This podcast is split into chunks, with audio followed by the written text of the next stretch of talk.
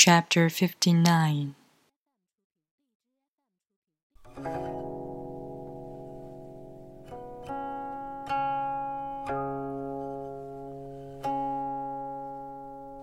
For governing a country well, there is nothing better than moderation.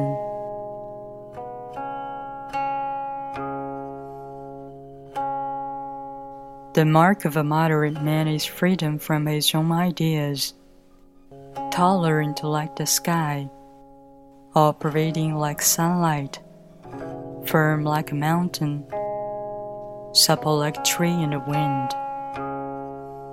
He has no destination in view and makes use of anything life happens to bring his way.